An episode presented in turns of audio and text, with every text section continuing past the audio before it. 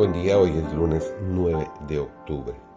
Estamos estudiando la lección número 2 que se ha titulado La misión de Dios hacia nosotros. Es la segunda parte de este estudio. Para el día de hoy, su servidor David González les presenta la lección titulada Hacer discípulos, el centro de la misión. Así dio Cristo su mandato a sus discípulos.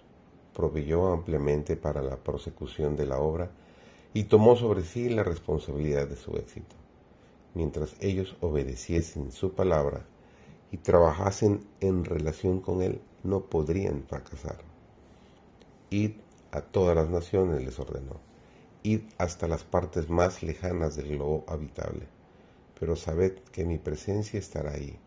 Trabajad con fe y confianza, porque nunca llegará el momento en que yo os abandone el mandato que dio el Salvador a sus discípulos incluía a todos los creyentes en Cristo hasta el fin del tiempo.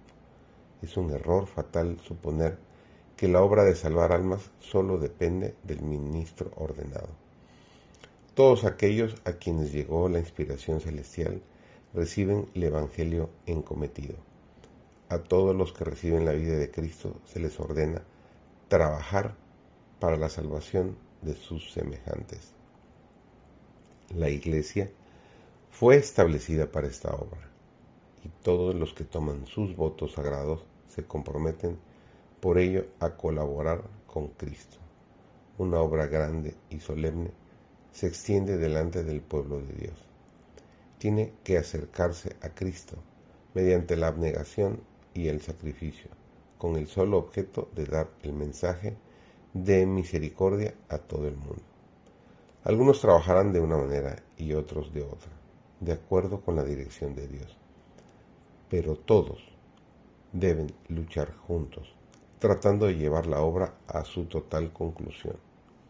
Los siervos de Dios deben trabajar para Él por medio de la pluma y la voz. Hay que traducir la palabra impresa, llena de la verdad, a distintos idiomas. Hay que predicar el Evangelio a todos los pueblos. Tan pronto como uno acude a Cristo, nace en el corazón un vivo deseo de hacer saber a otros cuán precioso amigo encontró en el Señor Jesús. La verdad salvadora y santificadora no puede permanecer encerrada en el corazón.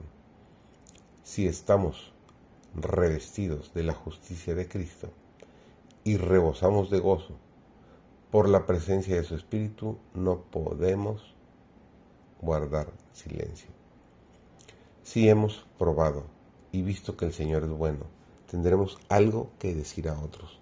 Anhelaremos seguir la senda que Jesús recorrió y desearemos que quienes nos rodean puedan ver al Cordero de Dios que quita el pecado del mundo. Nos dice el Evangelio de San Juan, el capítulo 1, el versículo 29 y el esfuerzo por hacer bien a otros se tomará, tornará en bendiciones para nosotros mismos.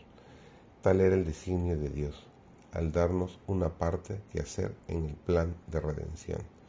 Él concedió a los hombres el privilegio de ser hechos participantes de la naturaleza divina y de difundir a su vez bendiciones para sus hermanos.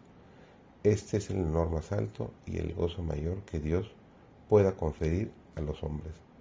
Los que así participan en trabajos de amor son los que más se acercan a su Creador.